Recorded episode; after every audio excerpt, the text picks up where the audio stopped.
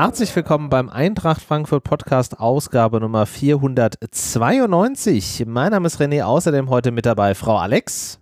Mosche. Und der Basti. Gute und Grüße, ihr beiden. Ja, so ist es. Das ist jetzt Fühlt die Folge. sich an, als wenn wir es auf Mumble machen würden. Oldschool, Retro. Ja, es, es, es klingt auch so ein bisschen so, als wenn wir hier irgendwie Skype reaktiviert hätten und keine Ahnung irgendwie. Aber ja. Ich wollte gerade sagen, Mumble war ja schon, war ja schon der Fortschritt, oder? Also, Da waren wir, ja- da haben wir ja schon gedacht, wir hätten hier äh, die Technik des Jahrhunderts entdeckt. ja, das war zur damaligen Zeit wahrscheinlich auch so. Gut, das ist halt jetzt auch schon wieder irgendwie sieben oder acht Jahre her. Das ist halt der Unterschied. Wir machen die Scheiße halt auch schon lange. Ja. Mumble in the Jungle. Sendungstitel Incoming. Sehr gut. Ja, passt ja auch so ein bisschen äh, zu der Woche. Äh, hier die äh, Podcast-Folge wird ja aufgenommen in diesem wunderbaren äh, Champions League-Sandwich zwischen den beiden Tottenham-Spielen. Ähm, und ich würde sagen, wir starten auch äh, damit rein und äh, schauen mal auf äh, eben jenes Spiel, was da am Dienstagabend stattgefunden hat. Bäh. Falscher Knopf. Siehst du, so nervös bin ich jetzt hier schon bei der, bei der komischen Technik, dass ich auf den falschen Knopf drücke. Ich frage mich Äh, aber, für Passt was aber diesen Schnipsel zu... Jungle? Das passt so ein bisschen, ja. Nee. Du das jetzt zurechtgelegt? Ja. Ja, nicht, nicht so ganz. Also Dienstagabend äh, die Eintracht gegen Tottenham im äh, äh, Waldstadion und äh, die Hoffnung war ja gegen den eigentlich, ich sag mal, Gruppenfavoriten, wenn man sich die anderen Mannschaften also anguckt, ähm, A, ein gutes Spiel zu leisten und vielleicht äh, den, den, die ersten Champions League-Punkte zu Hause einzufahren. Ähm, gab ein bisschen äh, Druck in der Aufstellung. Dadurch, dass Götze ja verletzungsbedingt dann doch kurzfristig nicht äh, teilnehmen konnte, musste Glasner da ein bisschen umstellen. Aber wir haben ja, wie wir schon des Öfteren festgestellt haben, doch die ein oder andere Alternative. Und die Eintracht hat auch, wie ich fand, sehr gut Gas gegeben und versucht, da von vornherein den Druck zu machen. Und was mich am meisten überrascht hat, war, wie defensiv eine, was sind 690 Millionen, die der Kader von Tottenham wert ist, wie defensiv diese Mannschaft da agiert. Ich glaube, Basti, das war auch so ein Thema, was, was dich durchaus erzürnt hat. Zwar nicht auf der heimischen Couch, aber im, im heimischen Stadion, oder? Ja, erzürnt ist vielleicht das falsche Wort, auch wenn es bei Fußball 2000 so rüberkam, aber so ein bisschen verwundert war ich dann doch, glaube ich, weil äh, italienischer Trainer hin oder her, aber mit diesen Spielern, die du da zur Verfügung hast, dich teilweise irgendwie mit den beiden Stürmern fast vorm eigenen 16er so aufzubauen, als wenn du 3-0 führen würdest und musst dieses Spiel jetzt in der Zeit bringen. Das hat mich schon wirklich verwundert, gleichzeitig aber auch ein bisschen begeistert, weil das auch so ein bisschen Wertschätzung, glaube ich, für die Eintracht gezeigt hat. Klar, in dem Moment war es frustrierend, weil du hast, Alter, eigentlich könnte das ja ein Spiel sein, wo eine Mannschaft, die auf dem Papier besser ist als wir, äh, uns dann vielleicht Platz lässt und ein bisschen unterschätzt. Hm. Ich habe das Gefühl, ehrlich gesagt, dass die Zeiten jetzt vorbei sind. Ich glaube, spätestens mit dem Barcelona-Spiel, sowohl was Fan-Thematiken als auch was sportliche Thematiken betrifft, nicht mehr so, dass die Eintracht denken kann, dass irgendjemand sie unterschätzt. Ja. Das hast du auch gesehen, aber du hast richtig gesagt, das lag nicht nur an Tottenham, sondern auch daran, dass die Eintracht die individuelle Klasse, die die trotzdem hatten, weil, ey, wenn Emerson Royal den Ball hat, habe ich gedacht, Alter, Digga, ich gehe mir gleich nach Hause, mach die Playstation an, den ersten Spieler, den ich mir kaufe, ist er. Äh, Ja, waren schon geile Kicker. haben die schon ähm, gut im Griff gehabt. Und es war am Anfang wirklich so, dass ich dachte, krass. Jetzt gegen Ende der ersten Halbzeit war es so ein bisschen, wo ich dachte, ah, jetzt könnte gleich mal Halbzeit sein, aber das war schon beeindruckend von Eintracht, muss ich sagen. Ja. Alex, was war so dein Eindruck? Ja, ich kann, das- ich kann das ganz schwer beurteilen, weil ich dafür überhaupt nicht weiß, wie Tottenham ansonsten agiert. Ne? Ähm, ich hatte in der Vorberichterstattung schon mal so ein bisschen was gehört, dass sie tatsächlich auch eher eine Mannschaft sind, die auch in der Premier League abwartend agieren und versuchen auf Konter äh, zu, zu spielen.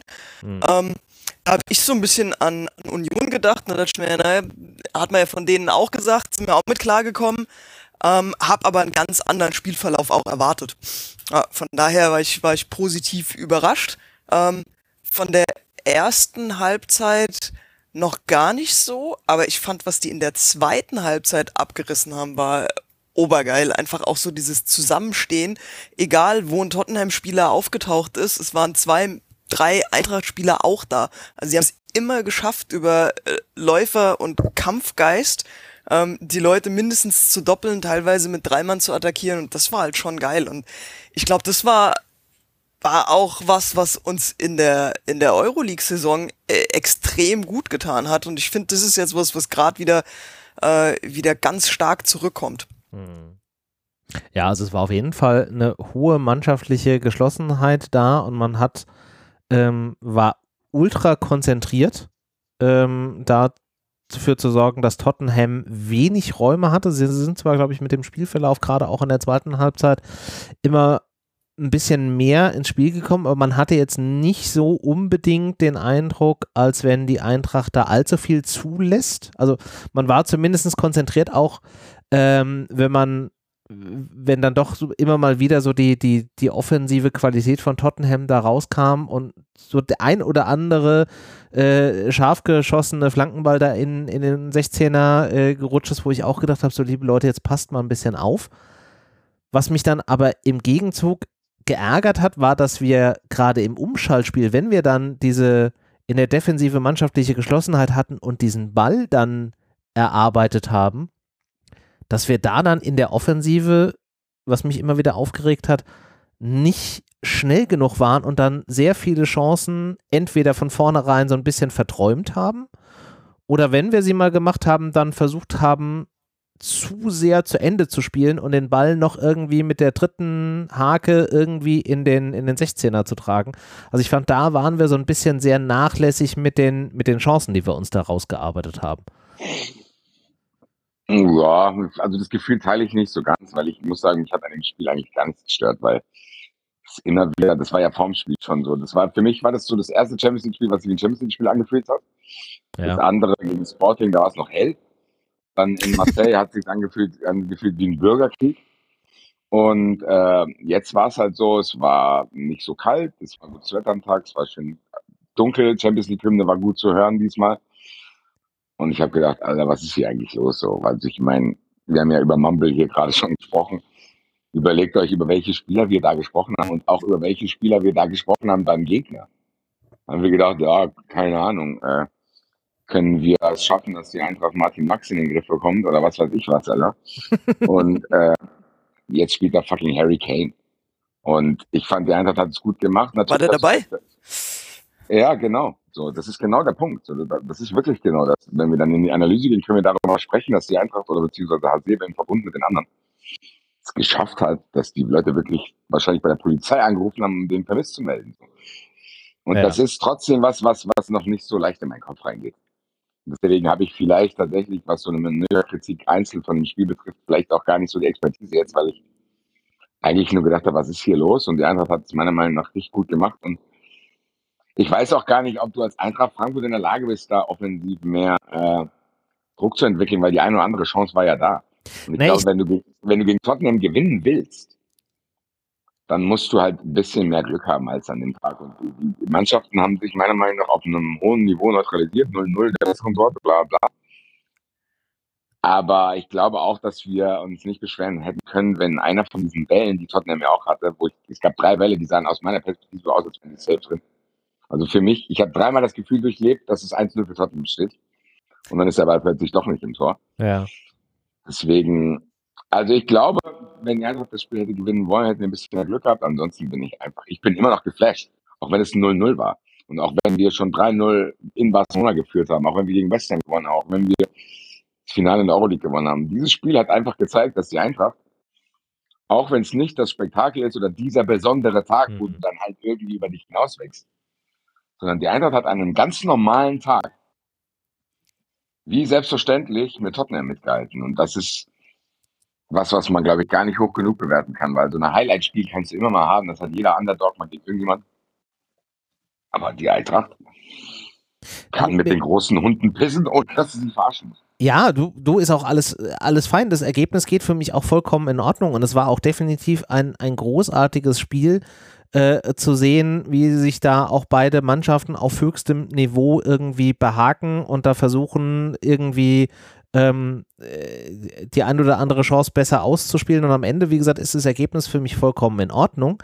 Ähm, und auch die Offensivaktionen, die dann stattgefunden haben, die man dann ja teilweise auch wunderbar erarbeitet hat und so weiter, auch alles gut. Das Einzige, was halt mich einfach nur geärgert hat, war, dass wir in manchen Situationen vielleicht ein bisschen zu, ja, ich weiß nicht, ob es Nervosität war oder halt einfach es zu ordentlich machen wollte und uns damit selbst so ein bisschen um vielleicht den Funken Glück, den man hätte irgendwie herausfordern können, selbst gebracht haben, weil man halt mal nicht versucht hat, aus am Anfang des 16ers einfach auch mal aufs Tor zu schießen, sondern noch irgendwie bis in den Fünfer vorzutribbeln. Ich glaube ehrlich gesagt, dass es auch daran lag. Erinnert euch nochmal an die Zeit, als es Diskussionen gab, dass Amanatidis nicht mehr so abschlussstark ist, weil er ständig irgendwie mitarbeiten musste. Ich glaube, das war auch so ein Tag. Ich glaube, dass, glaube ich, für, für, für diese absolute Konsequenz auch ein bisschen die Frische gefehlt hat, weil jeder 90 Minuten auf Strom sein musste, um diesen Gegner halt in Schach zu halten. Ich glaube einfach, ja. dass das, was du beschreibst, richtig ist, aber ich glaube, der Grund liegt nicht daran, dass man unkonzentriert war, sondern dass das einfach ja, verstehe, so anstrengend war. Das war wahrscheinlich zu anstrengend. Einfach. Ja, du, es war mit Sicherheit anstrengend, weil man halt ganz genau wusste, äh, wer auf der Gegenseite da im, im Sturm auch unterwegs ist. Also wenn du halt allein überlegst, dass du gegen ein, äh, ein, eine Offensivabteilung bestehend aus einem Son, aus einem Kane und aus einem Richarlison, die irgendwie verteidigen musst, da bist du wahrscheinlich einfach schon vier Wochen vorher so dermaßen konzentriert, dass du natürlich da dann einfach ähm, ja, und du musst halt auch immer auf Stoff bleiben. So, du, du, musst halt, selbst die Angreifer mussten ja ständig mitarbeiten, dass dann vielleicht vom Tor die Konzentration gefehlt hat. Ja, okay. Oder halt auch immer die Angst, was man gesehen hat, und das war ja das, was mich so gewundert hat. Die haben ja teilweise, wie Alex es gesagt hat, wirklich wie Union Berlin gespielt. Und ich denke mir so, hier sind 700 Millionen Euro, 100 Millionen Euro Union Berlin hier, hi, die dann aber trotzdem nur lange Bälle äh, auf Amazon Royal spielen. Und du denkst dir so, hä, was ist denn mit euch so? Und mhm. äh, ich glaube, das hat die Eintracht vielleicht ja, überrascht, weiß ich nicht. Aber es hat die zumindest im Spiel vor Probleme gestellt, weil du A, immer auf die individuelle Qualität aufpassen musstest, die natürlich höher als bei Union ist. Und gleichzeitig aber auch die Schwierigkeit hattest, bei denen zu Chancen zu kommen, weil die ja wirklich teilweise mit allen Spielern hinterm Ball standen. Mhm. So, und das ist für einen Gegner auf dem Niveau schon eine sehr merkwürdige Mischung. Zu denken, ah, die spielen wie Union Berlin, aber die haben halt Spieler wie Manchester United. So, und das war schon, ich fand das für, für die Eintracht gar nicht so einfach und dafür haben die es, glaube ich, echt spektakulär gut gelöst. Wie gesagt, mhm. ein ganz normal, selbstverständliches 0 zu 0 gegen Tottenham ist für mich immer noch schwer zu bewerten. Ja, ja, das ist ein Punkt, an den ich in dem Moment gar nicht so dran gedacht habe. Aber hast du natürlich komplett recht, dass man da auch einfach 200 Minuten oder 200 Prozent in diesen 90 Minuten konzentriert äh, sein muss. Plus dann auch noch den Faktor, dass man ja auch immer wieder so. Also ich fand schon sehr viel, also der Schiedsrichter hat sehr viel laufen lassen, was ja dann auch wieder zu so ein bisschen ähm, ja, vielleicht Anspannung führt, weil man halt jetzt auch nicht weiß, was dann daraus resultiert und in welcher Aktion dann vielleicht ein Foul gepfiffen wird oder auch nicht. Also es war dann auch teilweise ja auch so ein bisschen verfahren, das ganze Spiel über den Verlauf. Bei irgendwem hupt. Ja, hier. Hier nicht. Hier sind die Leute ziemlich erbost gerade scheinbar, deswegen mache ich das Fenster wieder zu. ja. Ja. Also von, ja, den Punkt habe ich nicht bedacht aber wie gesagt, unterm Strich, wie du schon sagst, unter der Woche einfach mal in so einem, in einem, einem normalen Pflichtspiel gegen den dritten der Premier League mit einem 700 Millionen Kader ein, ein 0 zu 0 nicht mit Glück, sondern mit Verstand erarbeitet zu haben, ist halt schon einfach extrem wert, wenn man, wie du schon so richtig gesagt hast, überlegt, über welche Konstellationen von Spielen wir noch von vor ein paar Jahren gesprochen haben. Ja. Und haben uns ja auch damit die Chance durchaus offen gehalten, auch wenn ich sagen muss, dass das Ergebnis, was halt parallel bei Marseille gegen Sporting äh, stattgefunden hat, mich schon so ein bisschen äh, geärgert hat und uns am Ende jetzt dann wahrscheinlich auch unnötig spannend für uns macht. Ja, ich finde die ganze Gruppe ist mega spannend dadurch jetzt. Ne? Also es, der Weg nach, nach oben ähm, ist noch komplett offen. Da ja. ist noch überhaupt keiner gesaved. Nee, überhaupt nicht. Von daher, also ich glaube, uns spielt es viel eher in die Karten, dass das bislang so gelaufen ist. Ne? Also ich glaube eh nicht, dass das Sporting sich äh, dauerhaft da oben hält. Die haben jetzt äh, gute Spiele gemacht. Aber für mich äh, wird sich das noch ein bisschen normalisieren und das mhm. muss einfach unsere Chance auch sein, da in die Lücke, die da entsteht, einfach reinzuhuschen. Ne? Und äh, ich glaube nicht, dass wir als, als Vierter die Grunde, die, die, die Vorrunde verlassen. Da glaube ich ganz fest dran. Ähm, und alles, ob es erster, zweiter oder dritter wird, bin ich völlig happy mit. Hm. Kann man auch durchaus sein. Also, ja, kein, zumal auch, auch, Barcelona ja wahrscheinlich wieder mit in die Euroleague runtergeht. Kann man alte Bekannte wieder treffen. Ehrlich ja. gesagt will ich die nie wieder treffen. nee, hm. Dann können die das niemals ausmerzen. Dann kannst du immer sagen, ah ja, was wollt ihr denn? Äh, ja, also falls wir in der Euroleague dann irgendwie gegen Barcelona gelost werden, dann müssen wir irgendein Mittel finden, dass, dass wir einfach nicht antreten müssen. Dieses Ergebnis Ich glaube, die haben viel mehr, viel mehr Angst, äh, viel mehr Angst vor uns. Ich glaube es nicht, ehrlich gesagt. Nee, ich glaube ich glaub eher, dass die sauer sind. Die geben uns keine einzige Eintrittskarte. Und die werden das Spiel wahrscheinlich so ernst nehmen wie gegen Real Madrid dann, weil ich glaube, das steckt immer noch in denen, dieses Spiel. Ja, definitiv. Aber wir müssen ja, wie, wie es gesagt hat, die Gruppe schon mal überstehen. Bei mir ist ein gemischtes Gefühl, glaube ich. Ich bin, glaube ich, eher Team René, was die Bewertung von diesem anderen Ergebnis betrifft. Weil ich dann gehofft hätte, dass Sporting dann halt einfach durch ist. Du denkst dann so, okay, habe ich nicht mit gerechnet, aber dann haut halt Abstand nach oben. Und dann hättest du dich mit den anderen beiden gebettelt und du hättest dann dadurch zu Hause gegen Marseille halt ein Endspiel um die Euroleague gehabt. Hättest du das gewonnen, wärst du safe in der Euroleague und dann der Rest wäre nice to have gewesen. So ist es natürlich so, dass du jetzt, wie Alex schon gesagt hat, du kannst dann halt einfach wenn du den Abstand hältst jetzt in den nächsten Spielen, kannst du dann quasi in Lissabon vielleicht sogar ein Endspiel darum, um auf Platz 1 zu kommen. Was halt völlig surreal ist. So, also diese Gruppe äh, ist ja wirklich mit die ausgeglichenste von den ganzen Gruppen. Du hast jetzt kein komplettes Team, äh, kein Team, was komplett abfällt. Du hast aber auch kein absolutes Team wie Manchester City, wo du denkst, da gewinnt eh keiner. Oder bin Brügge? sehr, sehr, sehr gespannt. Mhm. Ja, ja, genau. Ich bin sehr, sehr, sehr gespannt, was das, was das, was das bedeutet für die nächsten Spiele, weil dadurch, dass das so eng ist, heißt es halt auch, dass die nächsten drei Spiele alle auf Strom sind, auch vom Gegner. Also du hast jetzt keinen Gegner, der dann schon durch ist. Du hast keinen Gegner, der schon ausgeschieden ist, wie das ja oft in anderen Gruppen so ist. Also wenn immer irgendwie, keine Ahnung, PSG und Real in einer Gruppe sind, dann ist es ja nur bis zum ersten zwei Spieltagen interessant, dann ist es schon gegessen. Mhm. Hier wirst du jetzt, am Endeffekt geht es jetzt wieder von neuem los, finde ich. Also es ist eigentlich nichts passiert so. Das fängt jetzt einfach neu an. Und äh, du hast jetzt zwei Auswärtsspiele und ein Heimspiel noch. Bin sehr gespannt. Meine Tendenz ist eher so, dass ich froh bin, wenn wir Dritter werden schon. Hm. Ja, also wie du schon so richtig sagst, du musst jetzt halt auch weiterhin hochkonzentriert bei allen Spielen lassen. Du hast halt keinen, der irgendwie nach oben oder unten ausreißt. Und am Ende kann es halt auch, wenn es halt ganz blöd läuft, äh, sogar am, am besseren Vor Torverhältnis liegen, wer wo landet, dadurch, dass es ja durchaus auch potenziell eng beieinander ist.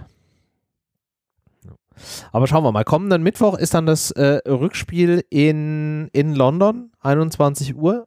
Wenn ich es richtig im Kopf habe, kriegt die Eintracht oder hat die Eintracht 3000 Karten ähm, bekommen. Die sind ja auch, soweit ich das verstanden habe, alle weg und ich bin mir auch sicher, dass der ein oder andere vielleicht auch so noch eine Karte bekommen wird. Also ähm, stimmungstechnisch auch da wahrscheinlich wieder Champions League, aber es wird halt auch schon das zweite, das nächste anstrengende Spiel. Und wir dürfen halt auch nicht vergessen, dass wir jetzt auch bis zum, wann ist der letzte Spieltag in der, in der Hinrunde? 13.11., 14.11., irgendwie sowas.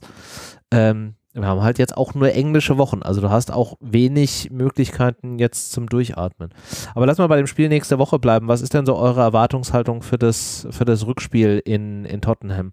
Meint ihr, die werden uns da mehr Raum lassen und offensiver spielen, auch aufgrund der, der Tabellenkonstellation jetzt, dass die uns vielleicht mehr Räume geben? Alex? Ich glaube das nicht so. Also ich glaube, das wird ein, das wird ein recht ähnliches Spiel. Ähm, vielleicht werden sie auch versuchen, eine Schippe mehr draufzulegen, weil ich glaube schon, dass, ähm, dass die keinen Sahnetag in Frankfurt erwischt haben. Ne? Also ich will die Leistung der Eintracht nicht schmälern, aber ich kann nicht glauben, dass aus der Mannschaft nicht mehr kommen kann, wie sie da gezeigt haben. Von daher glaube ich, das wird ein schweres Spiel. Ich glaube aber nicht, dass die grundsätzlich anders spielen werden, weil das ist auch was, was ich nicht so recht glaube, dass die hergekommen sind und gesagt haben, Uhr, hier, stell mal hinten rein, das ist Eintracht Frankfurt, wo wir spielen, ne? Also, äh, das ist irgendwas, was in meiner Welt noch nicht so existiert. Ja, ich meine, Tottenham hatte ja auch scheinbar nicht nur in Frankfurt Probleme bei Auswärtsspielen in europäischen Wettbewerben. Also wenn man sich so ein bisschen durch die Tottenham-Blogs und Podcasts gelesen hat, dann haben die schon auch irgendwie gesagt, so äh, kommen wir auswärts endlich mal in die Gänge bei internationalen Spielen. Also ich glaube auch, dass dann andere Mannschaft auf dem Platz sein wird. Auch weil es dann halt ihr Stadion ist. So, da wird ein bisschen Stimmung vielleicht sein. Ich kann, weiß nicht genau, wie die Situation da ist. Hätte ich nämlich bei West Ham auch gedacht und dann war es nicht so. dass da war dann eher irgendwie WrestleMania-Stimmung mit irgendwelchen Feuerpilzen und so. Ich weiß nicht, wie das in Tottenham mit dem neuen Stadion ist, ob da auch irgendwie eine Zäsur bei den Fans stattgefunden hat. Das kann ich mir noch nicht irgendwie ausmalen. Mhm. Aber ich glaube ehrlich gesagt nicht, dass die sich das erlauben können. Und nochmal, diese eine Sequenz, die mich so wahnsinnig gemacht hat, war, wo die wirklich mit beiden Angreifern fast vom eigenen 16er mitverteidigt haben und da äh, elf Mann hinterbei waren. Also so Szenen sehe ich nicht. Das ist A natürlich gefährlicher, weil der Druck größer wird und die Konzentration noch höher sein muss, aber gleichzeitig kann das, wie du schon gesagt hast, dann halt auch sein, dass du dann, wenn du mal einen Ball rausbolzt, ein bisschen mehr Platz hast und dann Lindström durch ist.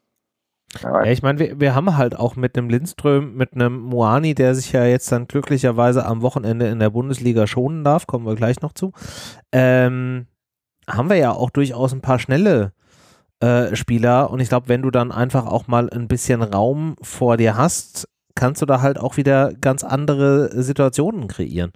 Also es wäre zumindest meine Hoffnung, dass sie sich das da nicht erlauben werden, mit ihrem Kader und auch vielleicht mit ihrem Druck da dann mal mindestens irgendwie Platz zwei oder vielleicht auch Platz eins irgendwie in der, in der Gruppe zu holen, dass die sich nicht ganz so defensiv verhalten werden und uns damit ein bisschen Raum verschaffen.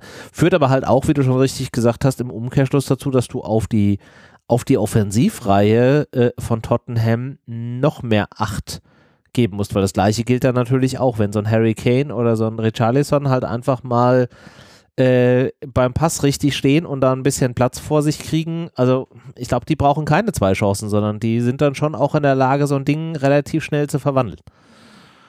Ja, auch Son hatte so eine Chance, ne? Die ist irgendwie am am äh, rechten Torpfosten vorbeigegangen. Ja, in der ersten also, Hälfte ganz knapp. Genau, das Ding, das habe ich auch schon einfach drin gesehen und das kam aus dem, aus dem Nichts raus für mich. Ja. Also da, da ist schon, da ist schon was möglich. Ja. Ja, schauen wir mal. Wird auf jeden Fall äh, extrem, extrem anstrengend werden. Ja, vor allen Dingen bei uns wird die Aufstellung ja auch in den nächsten Wochen immer wieder eine andere sein. Ne? Also Götze kommt jetzt zurück das bringt mehr Variabilität. Du hast mit Moani den, den gelb-rot gesperrten Spieler dabei. Ähm, ich weiß nicht, inwieweit auch, auch äh, Pellegrini sich jetzt schafft, in die Mannschaft fest reinzuspielen. Das gibt dir halt die Chance, auch Knauf wieder auf rechts zu ziehen. Ähm, mhm. Weil, also offensiv ist Jakic halt schon, also er fällt halt schon ab im Vergleich zu den, zu den anderen, die da mit auf seiner Höhe spielen, wie Rode, So, äh, Kamada, Lindström, Knauf. Ähm, da hast du halt schon mit, mit Jakic zwar jemanden, der seine Sache echt gut macht auf der rechten Seite. Auf einer Position, muss man aber auch dazu sagen, auf einer Position, genau, die ja völlig, nicht seine Stammposition fremd, ne? ist. Genau, ja? also, also, wenn, wenn er, wenn er in einer guten Position ist zum Flanken, kannst du eigentlich schon, schon damit rechnen, dass nicht so viel bei rumkommt, weil das, das ist halt einfach, ne, er ist halt nicht der Flankengeber. Er ist halt kein ja. Außenspieler. Das merkst du halt an der Stelle schon.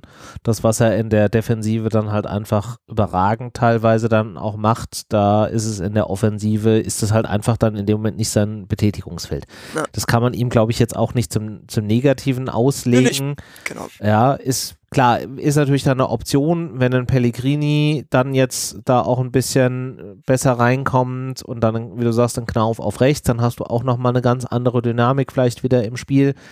Aber ja, wir müssen jetzt einfach auch in den kommenden Wochen äh, wahrscheinlich des Öfteren durchrotieren, weil es ist halt extrem anstrengend jetzt. Ja, aber das alleine, dass uns eh, das, ne? ja eben, aber alleine, dass uns das keine Bauchschmerzen mehr macht, ist schon bemerkenswert. ja, und vor allen Dingen, dass da auch immer noch Spieler sind, die ich noch gar nicht gesehen habe. Also keine Ahnung, was ist denn, was ist denn mit Alario? Ist der so weit weg von der Mannschaft? Eigentlich hatte ich mir, hatte ich mir von dem am ehesten erhofft, dass der den, den Sprung äh, in die, äh, auch mal in die, in die Startelf schafft. Aber das ist ja, das ist ja der, also ich glaube, das ist der Auswechselspieler nach dem Auswechselspieler, nachdem alle Auswechselspieler durchgewechselt wurden. Sonst. Ja, aber es ist trotzdem bemerkenswert, du kannst gegen Union einfach mal Stroh rauslassen, weil Glasner sagt, oh, der braucht auch mal eine Schaffenspause, bla bla. Und es hat, man, hat ja einwandfrei funktioniert. Also das ja, hätte man ja. sich vor einem, vor einem Dreivierteljahr hätte man da noch extreme Bauchschmerzen bei gehabt. Ja, das ja. ist es ja. So, jetzt stellst du einen Rode und einen, und einen Kamada da auf die sechs. Also Kamada, der ja, ja auch, glaube ich, mittlerweile, egal auf welcher Position du ihn einsetzt, auch wenig Raum zum, zum äh, drüber meckern irgendwie lässt. Äh, und es funktioniert halt. Ja, du spielst gegen, äh, und da können wir ja quasi ja jetzt auch dann so ein Stück weit dann auf dieses Unionsspiel äh, überleiten. Ähm, du spielst halt gegen eine Mannschaft, die aktuell ungeschlagen in der Bundesliga da unterwegs war, wo du eigentlich davon ausgehen kannst, ähm, dass die sich auch ähnlich wie es Tottenham gemacht hat, aber dann halt Union-Style hinten reinstellen und du da richtig dich abackern musst. Und die Eintracht schafft es dort Mittel und Wege äh, zu finden und auch, dass dann ein Götze halt frühzeitig raus musste, weil er diese Knöchelverletzung hatte, hast du nicht wirklich gemerkt. Also es ist halt schon beachtlich. Der einzige Spieler, vor dem ich gerade so ein bisschen Angst habe, dass er, dass er ausfällt, ist Na, Sebe. richtig, richtig. Ja, der ja. 38-Jährige, der eigentlich seine Ja. Karriere vor fünf Saisons beendet hat. Weil seit der hinten in der Dreierkette wieder mitspielt, was das für eine defensive Stabilität gebracht hat, Ja, das ja. ist in Worte überhaupt nicht zu fassen. Ja, das stimmt tatsächlich. Es ist ein absoluter Wahnsinn auch. Weil das so, ja, ja, ich mache noch mal ein Jahr mit und du denkst immer, gut, der wird jetzt Spielertrainermäßig und ja, ja, ja, Ja, der macht ja auch schon seinen Trainerlehrgang nebenbei. macht vielleicht Ja, irgendwie ja. noch so ein, macht vielleicht irgendwie noch so ein, so ein Kurzeinsatz oder irgendwas, so 20 Ja. Minuten oder irgendwas und dann rockt er einfach erst am Wochenende dieses Unionsspiel. Ähm, Ja, und dann beerdigt der Harry Kane. Nochmal, das haben wir haben ja gesagt, lass uns, wenn wir in die Details gehen. Das ist Wahnsinn. ja. Das ist wirklich Wahnsinn, dass der wahrscheinlich aktuell der wichtigste Spieler ist. Und der einfach. Ja, vor allen Dingen hat es halt, Ja. Vor allen Dingen hat das auch. Auswirkungen auf Tuta und Indika. Ja, Also in dem Moment, ja, wo ja, er dabei ist, hast du das Gefühl, bei denen das eine Riesenlast von deren Schultern genommen wurde. Diese Verantwortung einfach auf jemanden gepackt wurde, der sie tragen kann und die zwei können wieder befreit aufspielen. Hm. Also ich finde, in dem Moment, wo er dabei ist, ist es nicht nur so, dass er herausragend spielt, sondern in dem Moment sind die anderen beiden einfach auch nochmal besser. Ja, ganz wichtiger Punkt. Ja. Also Ja, und täglich viel. grüßt das Murmeltier, wir fangen mit Viererkette an, fünf Spiele und sind wieder bei der Dreierkette mit Hasebe mittendrin. Ah ja, mein Gott. Ja, das machen kann. Ich wollte, wollte vielleicht zu Alario kurz noch was sagen, weil Ja. jetzt habe ich jetzt so ein bisschen, so ein bisschen gesprungen. Ich glaube ehrlich gesagt, dass der noch kommt. Ich weiß nicht, da sollte man ein bisschen Geduld haben. Er kommt aus einem anderen Spielsystem bei Leverkusen, so ein, so ein Ballbesitzstürmer. Und ich glaube einfach, dass Glasner als Stürmer einfach andere Anforderungen auch nochmal hat, was nicht nur eine Offensive betrifft. Also so viele Dinge, die ich bei höre, ist, den werden wir erst in der Rückrunde fit haben für unser Spiel. Dasselbe geht bei Pellegrini wahrscheinlich auch. Weil ich glaube, dass Glasner eine hohe Trainingsintensität hat Hm. und dass er im Spiel von Stürmern halt verlangt, dass er, dass die auch im Defensivverbund zu 1000 Prozent funktionieren. Also dieses Gesamtgröße. Und ich glaube, Alario ist halt eher trotzdem so ein Abschlussstürmer. Und ich glaube, der Prozess, Alario in diese Abläufe zu integrieren, der wird länger dauern, als man das vielleicht gedacht hätte. Mhm. Nichtsdestotrotz glaube ich trotzdem, dass der selbst in der Hinrunde schon mal eine Rolle spielen kann. Aber ich glaube, bei Alario würde ich zumindest noch um Geduld werben. Weil für mich war das auch mit einer der wichtigsten Transfers, weil es ist eigentlich Ja. trotzdem eigentlich der einzige Stürmer, den wir haben. Muani, der hüpft überall rum, der macht ab und zu ein Tor, aber der bereitet eher vor. Hm. Boré haben wir jetzt auch gesehen, äh, das ist kein Mittelstürmer, weiterhin nicht. Aber der hat trotzdem auch letzte Saison dann durchgespielt, in Anführungszeichen, weil er halt wahrscheinlich besser als Paciencia dieses Defensivspiel angenommen hat. Ich glaube, das wird bei Alari auch sein. Ich glaube, Glasner wird ihn hinkriegen. Aber das ist für die Anforderungen, die Glasner hat, dann hat, die vielleicht ein bisschen höher sind, als das vielleicht ein anderer Trainer hat, wo er vorher war. Das wird ein bisschen dauern. Aber ich glaube, ehrlich gesagt, Leute, chillt. Der wird noch unglaublich wichtig. Und, was man auch betrachten muss, wen soll der denn da aktuell vorne rausnehmen? Also ich hätte im Leben nicht gedacht, dass Götze so schnell gut funktioniert, Ja, äh, Moani so schnell gut funktioniert ja, und dass auch. Lindström quasi seine Leistung bestätigt und vielleicht sogar noch mal einen halben Schritt nach vorne gemacht hat. Also ich würde jetzt nicht sagen, der muss Ja. raus. Also Der Plus halt auch Kamada, der halt gefühlt ich- auch ich von, von, sagen. von Woche zu Woche äh, mit zum, zum wichtigsten Spieler da, da wird. und der vielleicht Also- auch wie Kostic letzte Saison gar nicht mehr auf dem Zettel von Glasner war. Vielleicht gab es ja wirklich intern Überlegungen zu sagen, okay, wir müssen von Indika, Kostic und Kamada finanziell gesehen zwei verkaufen. Und dann hat vielleicht wirklich äh, Glasner eine andere Aufstellung im Kopf gehabt und hat gedacht, gut, dann wird halt Götze die Kamada-Position spielen und dann nehme ich dann für Alario rein. Und dann ist Kamada geblieben und spielt diesen Fußball, den er gerade spielt. Und du siehst es auch so ein bisschen daran, dass er jetzt probiert, auf die Sechs zu stellen, dass er sagt, okay, ich habe Götze geholt und ich will Kamada trotzdem haben. Ich probiere irgendwas zu erfinden, damit die beide spielen können. Vielleicht ist Alario auch davon ein Opfer, man weiß es nicht ganz genau. Aber mhm. wenn ich eins irgendwie in den letzten anderthalb Jahren entwickelt habe, dann ist das Vertrauen in Oliver Glaser, muss ich sagen. Auch was Alario betrifft. Weil das der Qualität hat, hat man trotzdem auch im Pokal gegen Magdeburg schon gesehen. Er kam rein, eine Kopfballchance, dann macht er den Ball ganz normal in den Strafraum rein. Ehrlich gesagt habe ich die Hoffnung, ich weiß nicht, ob er schon so weit ist, aber ich hoffe, dass er gegen Bochum reinkommt. Weil das könnte so ein graues Spiel werden zwischen so zwei Champions League Highlights wo du dann einfach vielleicht schlecht spielst, wie gegen Wolfsburg zu Hause übrigens, du dann aber trotzdem 2-0 gewinnst und nicht 1-0 verlierst, weil der halt irgendwie zwei Buden macht. Irgendwie. Mhm. Und dann am Ende ist jedem egal, wie das zustande gekommen ist. Also ich bin weiterhin großer Alario-Fan und äh, ja. ich werbe hier öffentlich um Geduld. Was ja, aus meiner Sicht komplett nachvollziehbar ist, dass, wie du schon gesagt hast, einfach ein komplett anderes System, andere Trainingsanforderungen und halt auch gerade aufgrund des engen Terminplanes äh, wenig Möglichkeiten sind, da jetzt auch ähm, großartig unter der Woche äh, auf sowas Rücksicht zu nehmen, weil du ja quasi nur von Regeneration, äh, bisschen Training, Spielvorbereitung dich jetzt äh, durcharbeitest. Ja, also da ist ja auch wenig Raum, um jetzt mal wirklich nochmal mal an taktischen Dingen irgendwo was zu drehen. Ja, vor allen Dingen auch konditionell holst du halt jetzt nicht mehr viel auf, ne? Nee. Ein, auch Pellegrini hat halt die komplette Vorbereitung bei uns verpasst. Ähm, und wenn du dann halt so ein Power-Fußball spielen sollst und gerade aus Italien kamst, wo, äh, wo das Läuferische sowieso nicht so im Vordergrund steht, dann äh, ist es ist das klar eine Umstellung. Ja, klar, Kondition pumpen kannst du jetzt in den Wochen nicht. Also da hast du jetzt dann wieder in der, in der Winterpause äh, Zeit, dich um solche Sachen zu kümmern, zumindest für die Spieler, die jetzt nicht auf Nationalmannschaftstour sind. Also wird schon herausfordernd, um das an dieser Stelle nochmal zu erwähnen.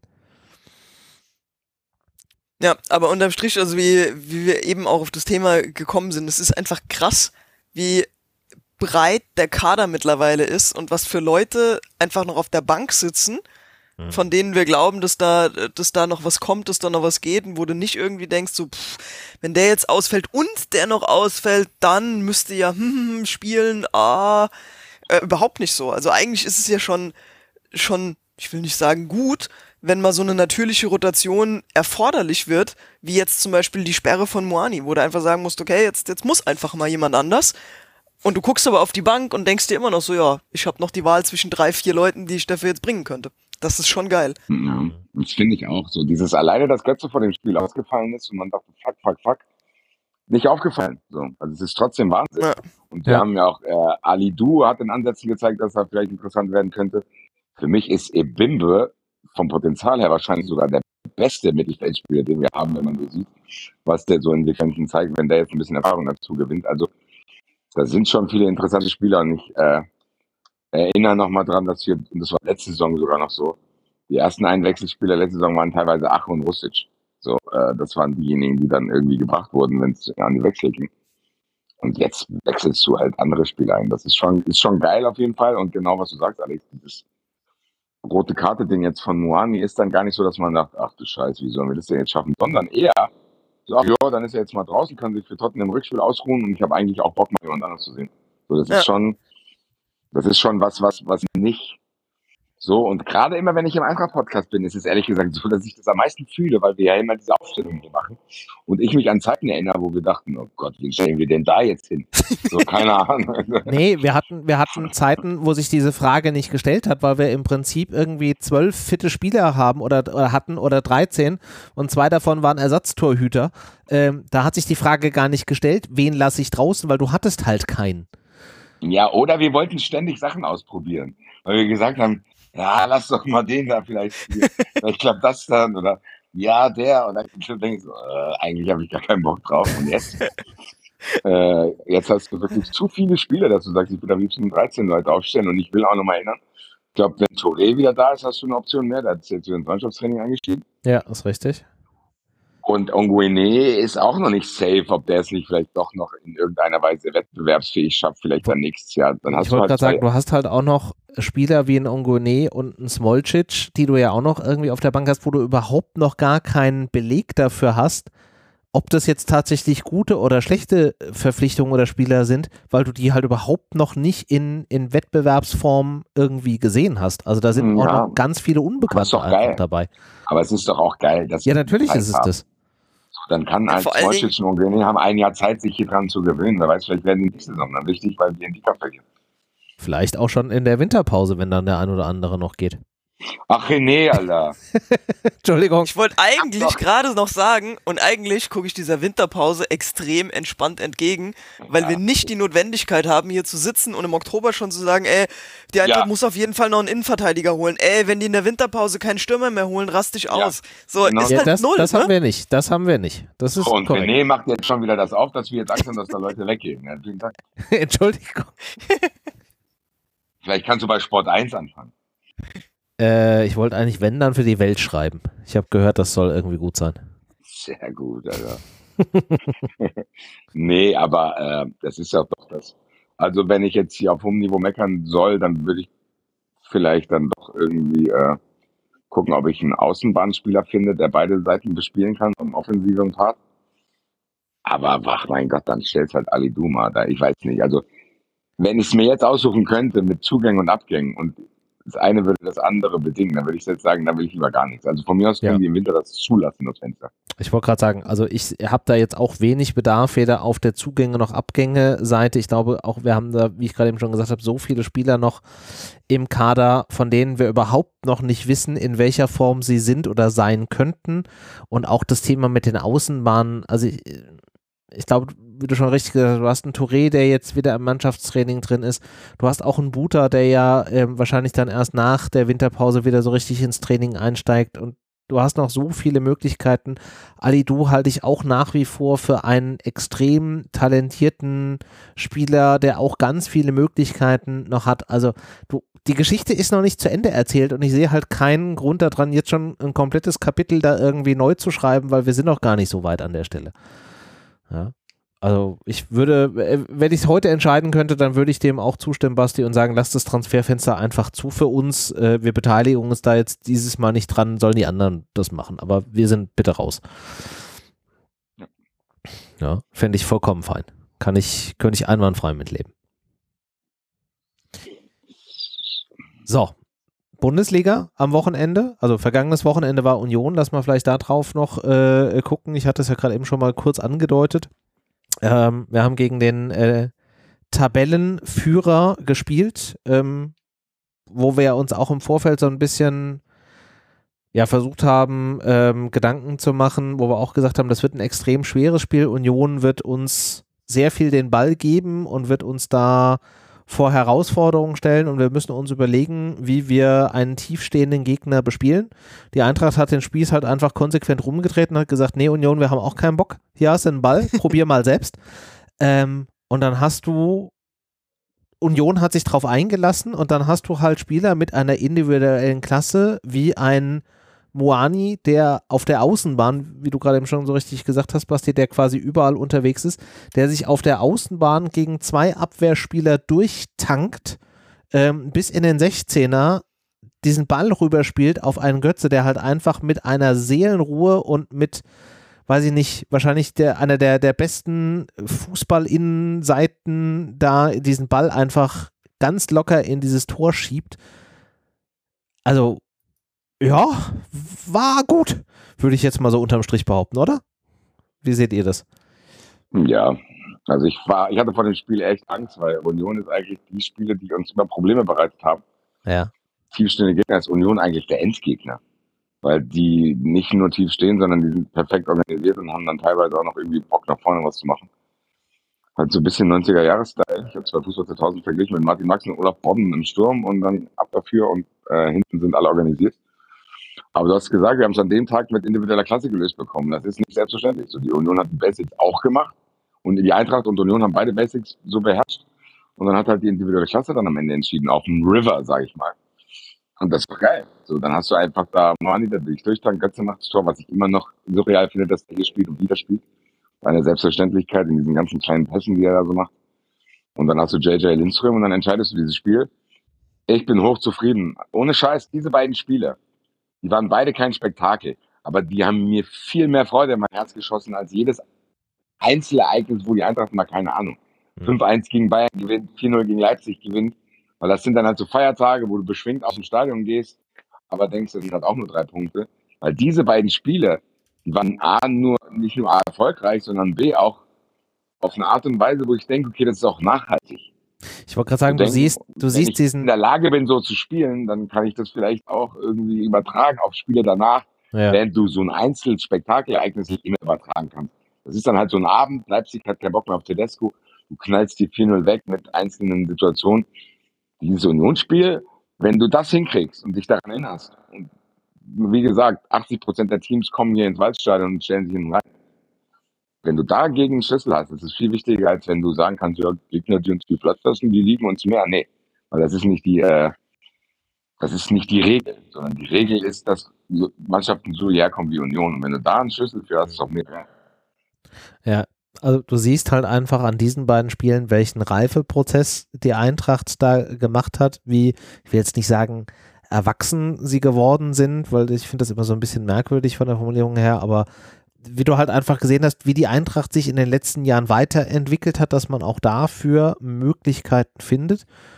Und das sind ja auch so diese Spiele, wo wir in der Vergangenheit zu Recht Angst hatten, weil dann irgendwann in der, in der 75., 80. Minute diese, diese Momente kamen, wo wir dann halt einfach konsequent wussten, okay, und hier haben wir dieses Spiel verloren, weil wir halt einfach, weiß ich nicht, der berühmte trottelige Kellner waren und den haben wir, glaube ich, jetzt ganz weit irgendwie in den, in den Keller äh, verbannt und da zwei Türen davor gepackt und äh, den Schlüssel weggeworfen. Oder, Frau Alex? Word. Ja, Word. Ähm, das Unionsspiel habe ich auf äh, 7 Zoll Billigstream irgendwo im Internet geguckt. äh, wenn ich das große Glück hatte, wir hatten zwar im Hotel eine Sportsbar, wo jedes Event übertragen wurde und wir noch gefragt haben am Abend vorher, ja, Bundesliga, ja, ja, safe. Genau vier Spiele wurden gezeigt und das der Eintracht natürlich nicht. Oh, also mehr, mehr, mehr Pech morgens um 9.30 Uhr geht nicht. Ja, ja schlecht, schlechte Hotelauswahl, kann ich da nur sagen. auf jeden Fall. Eigentlich ja. auf alles geachtet und dann in die Tonne gegriffen. Ja. Das ist aber eine neue Erfahrung, oder? So morgens, ich erinnere mich jetzt gerade dran, wie ich in New York die Eintracht geschaut habe, wo die auf Schalke gespielt haben und dann 90 Minuten in der Mitte reingeballert haben so früh Fußball gucken ist auch schon Erfahrung, muss ich sagen. Also ja, wir wurden dann, da, wurden aus, aus, der Frühstückslocation rausgeworfen, wir haben die ganze Zeit beim Kaffee da gesessen, Fußball lief. Ist schon ein bisschen komisch, aber äh, ja. Am Ende schmeckt auch morgens um 10 ein Bier. Ja, das sowieso. Prost. Das sowieso. Ja. also daran hätte ich nie aber gezweifelt. Was, was, halt, was halt extrem geil war zu sehen, war äh, bei, bei Moani einfach, der kommt von dieser Länderspielreise zurück und sagt einfach nur so, Leute, weg hier. Ich bin jetzt Nationalspieler von Frankreich. Mein Platz. Ja, ja. also ich glaube, das war, äh, das war so viel Motivationsschub. Wie er geendet ja, hat, wissen wir ja. Der einfach geradeaus, der, der, der braucht gar nicht viel machen, der läuft einfach geradeaus. Und der Unionverteidiger sagt, ja, ich sehe das, was du machen willst, aber ich kann trotzdem nichts machen. Ja. Was soll ich jetzt machen? Ist. Ja. ja. Auch die gelben Karten, ne? Also klar, klar, äh, trifft dann am, am Fuß am Ende, ne? aber das war ja kein, das war ja kein absichtliches Foulspiel, sondern der ist halt einfach, der ist halt auch groß, der hat viel Körper. So, und der ist halt einfach mit seinen langen Beinen, zack, durchgelaufen, da standen zwei Leute. Ja. ja, er kommt halt einfach einen Moment zu, zu spät und trifft ihn halt voll am Knöchel. Also das, egal wo, das hättest du überall gepfiffen, dieses Ding. Es ist halt einfach blöd, dass er vorher schon die gelbe Karte hatte, weil er da im Zweikampf, im, im Luftzweikampf halt den Arm oben hat, um da halt Schwung zu holen. Ja, ist halt beides irgendwie unglücklich und unnötig, aber jetzt ja auch nicht, also ist ja nicht komplett absurd, diese gelben Karten zu geben, das ist es halt leider. Ja. Ja. Also die kannst du ja schon, schon geben und hättest du an anderer Stelle auch gegeben, beziehungsweise wenn sie gegen uns aber nicht gegeben worden wären, hätten wir auch wilden Rabatz gemacht, glaube ich.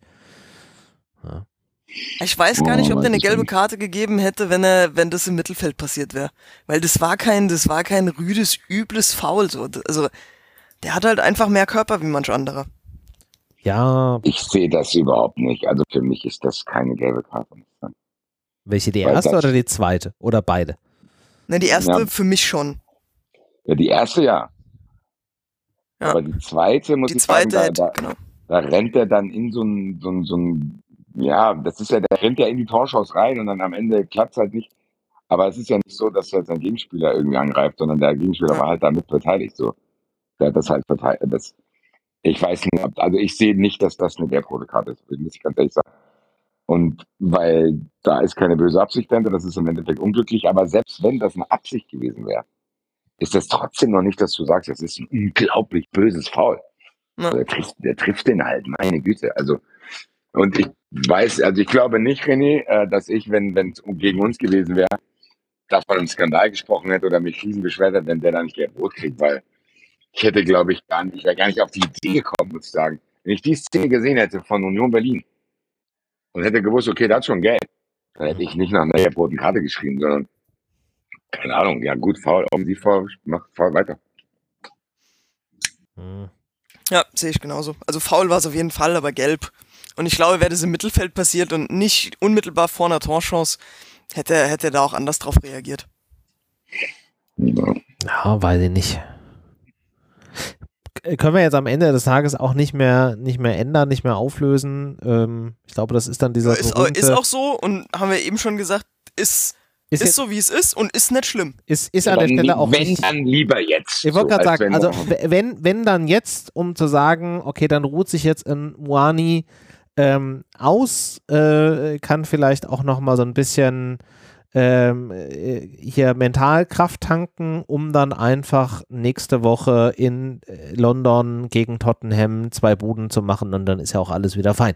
So, und dafür hat dann ein Alario vielleicht am Wochenende die Möglichkeit, auch mal ein bisschen Spielminuten zu sammeln und sich so ein bisschen in das System reinzuarbeiten. Also, wie Basti das vorhin schon so richtig äh, gesagt hat, man ist auch bei solchen Dingen gerade unwahrscheinlich entspannt.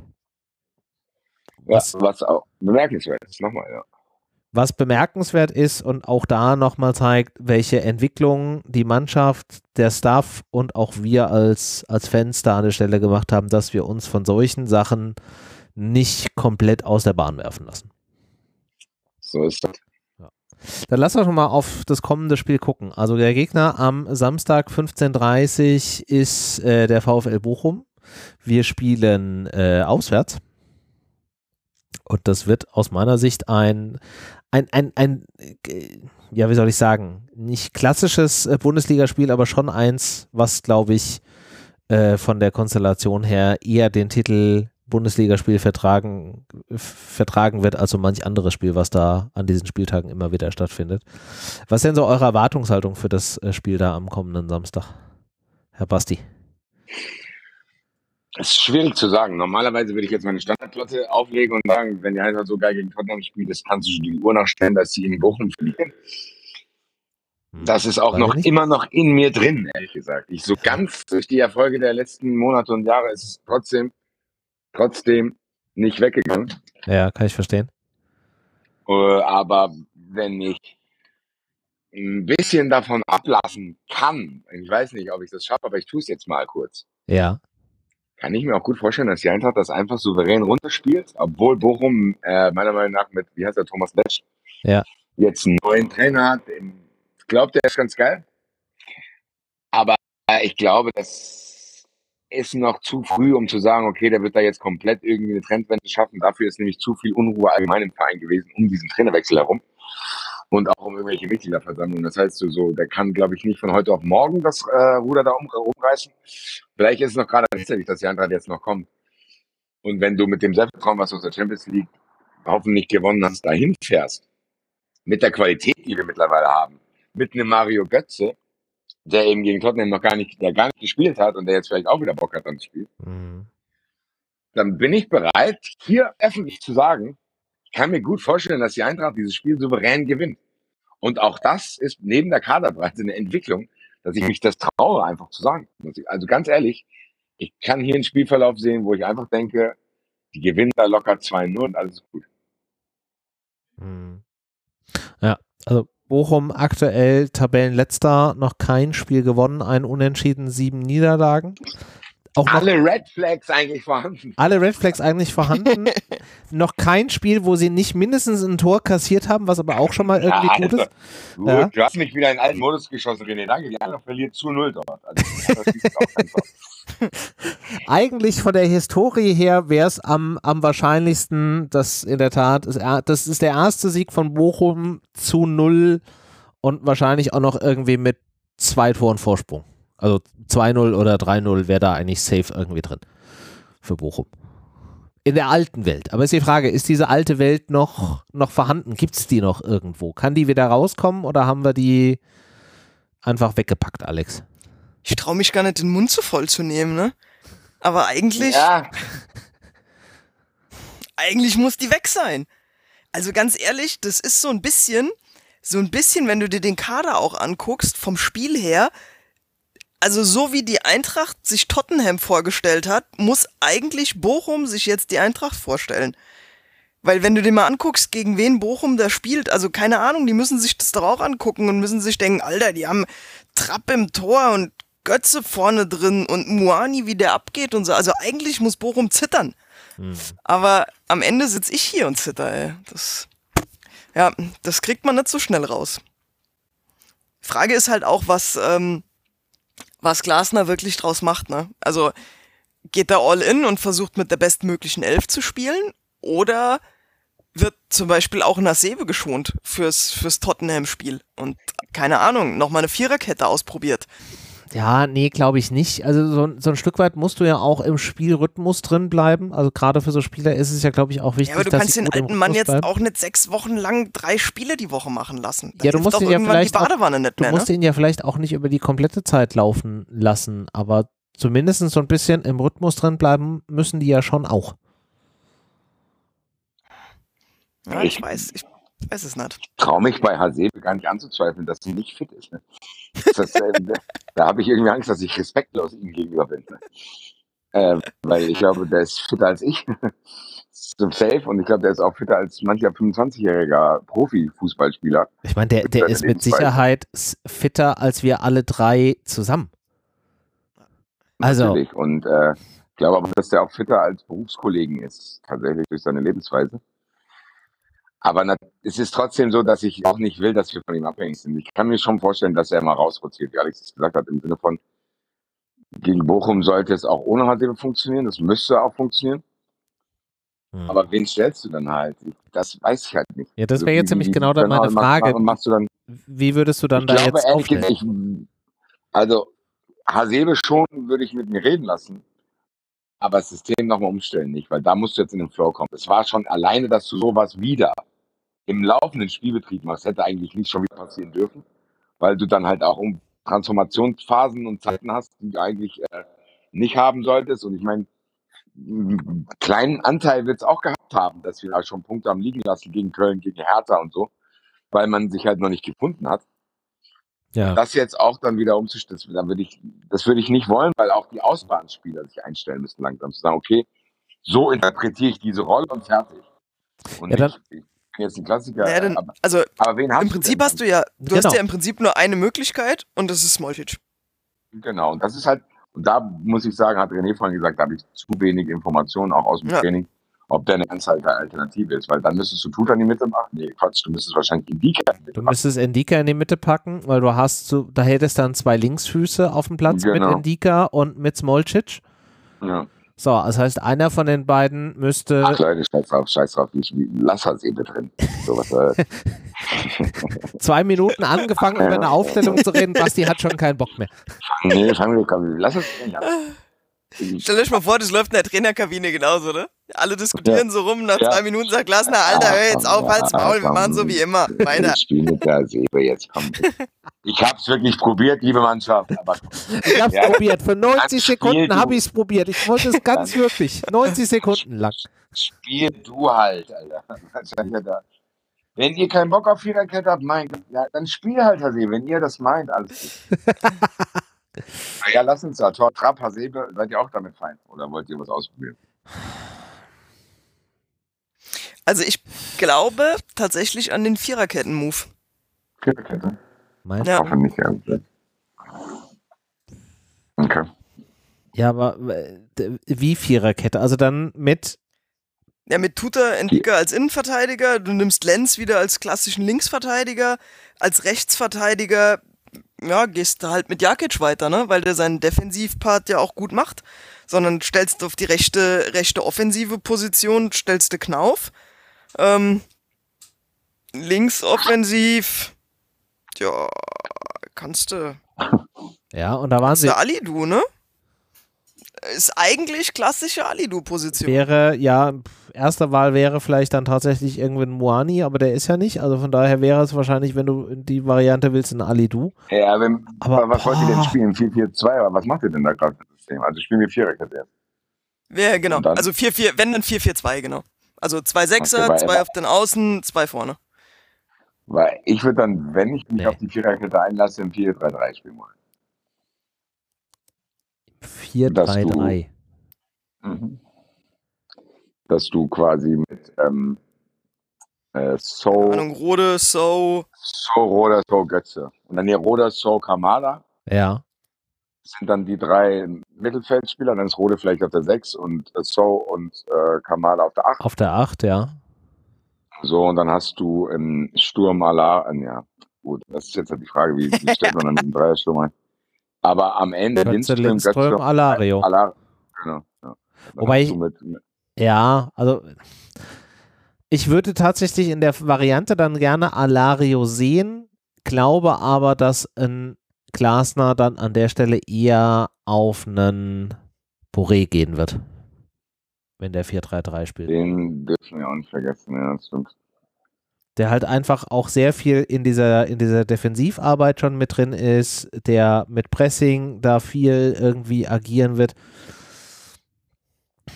Der dann vielleicht sogar stellenweise eher hinter einem also, dass du tendenziell eher auch die Variante hast, dass ein Lindström weiter vorne steht wird als ein Boré, dass du dann vielleicht auch mit den langen Bällen und ein bisschen Geschwindigkeit dann da arbeitest. Wobei ich mir nicht sicher bin, ob Bochum uns so viel Platz hinten rauslassen wird, dass du da über Geschwindigkeit Mhm. gehen kannst. Ja, vor allen Dingen brauchst du bei Bochum halt auch nicht viel mit Flanken und so anfangen, ne? Also wenn Nee. du dann einen Alario und einen, und einen Boré in der Mitte hast, Die haben halt auch klassisch hochgewachsene äh, Innenverteidiger. Also da, du hast halt auch wenige, die jetzt halt wirklich einfach diese klassischen Flanken da äh, hinstelltest. Wenn du jetzt noch einen Kostic hättest, dann würde ich sagen, alles klar, stellen Alario hinten rein, Ball auf links einem Kostic geben, durchlaufen, Flanke und das machst du halt einfach 15 Mal hintereinander, da sind zwei Dinger irgendwie drin. Aber die Variante haben wir halt nicht. Ja. Ja, weiß ich gar nicht. Hast du auch Pellegrini noch da auch.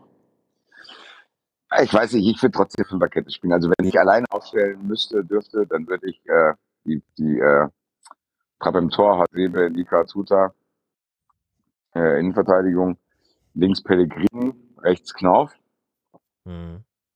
Und ja, und dann ist halt jetzt die Frage, wie, wie wo wir Alario reinbasteln, weil du hast ja dann, das ist nicht so einfach, dann spielst du eher so ein 3-4-3, dann würde ich halt in die Zentrale irgendwie, äh, ich würde Rode mal draußen lassen, um sich ein bisschen zu sammeln auch Ja, und dann mit äh, So und Kamada dort spielen ja.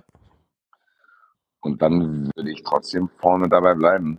Ich würde Götze, Lindström. Götze, Lindström hinter Alario. Und wenn Boré spielt, dann würde ich ihn für Lindström. Also vielleicht kann man es auch machen mit Boré, Alario und Götze, dass man das Boré und Götze quasi hinter Alario sind. Und dass du Lindström vielleicht auch mal eine Pause gibst.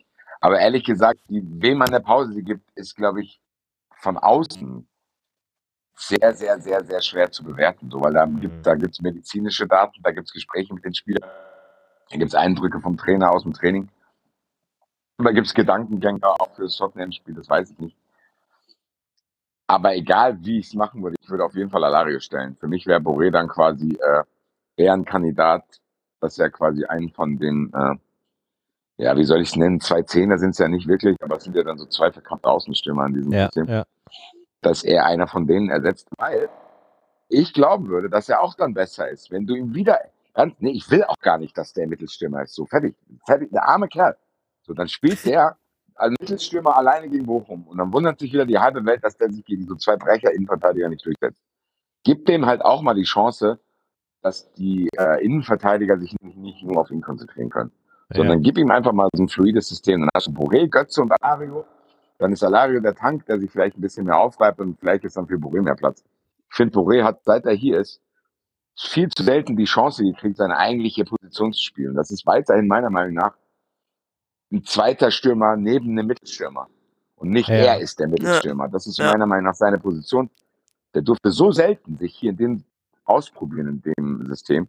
Ja, Da ist ja. Bochum vielleicht echt eine gute Möglichkeit zu sagen, wir spielen mit einer Doppelspitze Boré Alario und Götze dahinter auszumachen.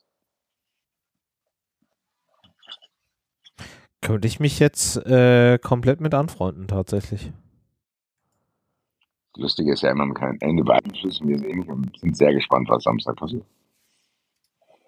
Ja, auch das ist äh, in der Tat korrekt.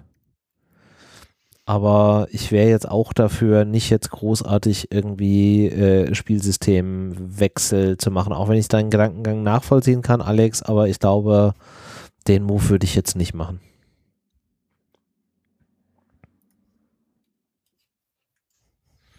Alright, dann hätte ich jetzt gerne noch äh, Ergebnistipps von euch. Basti, fang mal an gegen Bochum. 0-2. 0-2. Alex? Ich traue mich nicht. Ich. Aber also ganz ehrlich, ich, also das, eigentlich kann man das nicht, nee, das kann man nicht mehr verlieren. Da muss man, da muss man jetzt die neu gewonnene Größe auch einfach mal zeigen. Also? Ich glaube nicht, dass, nee, nee, also ich wollte gerade sagen, also ich, Die neu gewonnene Größe muss man zeigen, wir verlieren dort nicht. 0-0. ich, ich tippe auf ein 0-1. Also ich glaube auch nicht, ich glaube, dass, dass Bochum kein Tor schießt. Ja, Aber ich glaube auch nicht, dass wir irgendwie so ein großes Spektakel abbrennen werden und damit fünf, sechs Toren oder so runtergehen. Das äh, auf keinen Fall. ja. Mm, ja. Prinzipiell, ja, großes Spektakel gehe ich mit, aber da fallen halt schon Tore. Also äh, in 88 Prozent aller Spiele in dieser Saison sind in einem Spiel gegen Bochum mindestens zwei Tore gefallen. Ähm, von daher halte ich das 0 zu 2 schon für realistischer als dein 0 zu 1. Und würde Ihr auch mit Statistiker. 0 2 gehen. Ja, ach, am Ende wird es wahrscheinlich wieder ekelhafter, als wir uns das jetzt eingestehen wollen, aber mein Gott. Äh, Ja, wer weiß, Eintracht- vielleicht wird es aber auch ein Eintracht schönes Fußballspiel. sollte in der Lage sein, dort zu gewinnen einfach. Ja, also das einfach in Ruhe runter zu moderieren. Es muss ja kein großes Spektakel sein, aber einfach in der, in der Konsequenz bleiben und äh, solide da durchgehen und äh, Selbst wenn du mal wieder denkst, nicht. ohne Scheiß, ich würde auch mit, ganz ehrlich, Spiel von mir aus auch schlecht, weil du halt auch nicht immer auf komplett Strom sein kannst und gewinn halt wie der SC Freiburg. So, dann am Ende gewinnst du wirklich da nur 1-0 und nach einem Eckball. Fertig Ja. aus, aus dem Haus. So. Äh, nehme ich auch. Einfach mit einem Ja. mit einem ganz einfachen äh, Standard und das haben wir ja durchaus in den letzten Spielen auch gezeigt. Ich glaube, wir haben auch ligaweit die meisten Tore irgendwie in der Standards, was irgendwie überhaupt nicht in meinen Kopf will, aber ähm, kann ich auch mitleben, ja? Nach einem Eckball oder nach einem Freistoß einfach ein Tor gemacht und dann das Ding sauber zu Ende gespielt und fertig. Nix Schönes, nix Tolles, nix, woran du dich noch irgendwie 13 Jahre erinnerst, aber halt einfach die Punkte mitgenommen. Fertig aus. Kann ich gut mitleben. Nee, Gut, dann haben wir hier ähm, noch äh, zwei Dinge, nämlich einmal eine gute Tat der Woche und wir haben auch wieder Empfehlungen. Ich fange mal mit äh, der guten Tat der Woche an und kram dafür mal den Jingle raus. Die gute Tat der Woche. geben wir alles zu Hause, in unserer Familie, in unserem äh, Umfeld, im Berufsleben, damit unsere Welt besser wird. Er ist ein anständiger Junge, ich kenne ihn jahrelang. Er hat immer sauber und fair versucht zu spielen. Das ist, äh, glaube ich, äh, das Wichtige, dass wir miteinander respektvoll umgehen müssen. Seid nett zueinander und habt euch lieb. Ja, wir haben nämlich hier einen Aufruf zu einer guten Tat der Woche äh, geschickt bekommen auf Twitter von dem lieben SGE, SG Appleboy. So. Äh, und zwar geht es um die Rollhockey-Nationalmannschaft, die deutsche Rollhockey-Nationalmannschaft.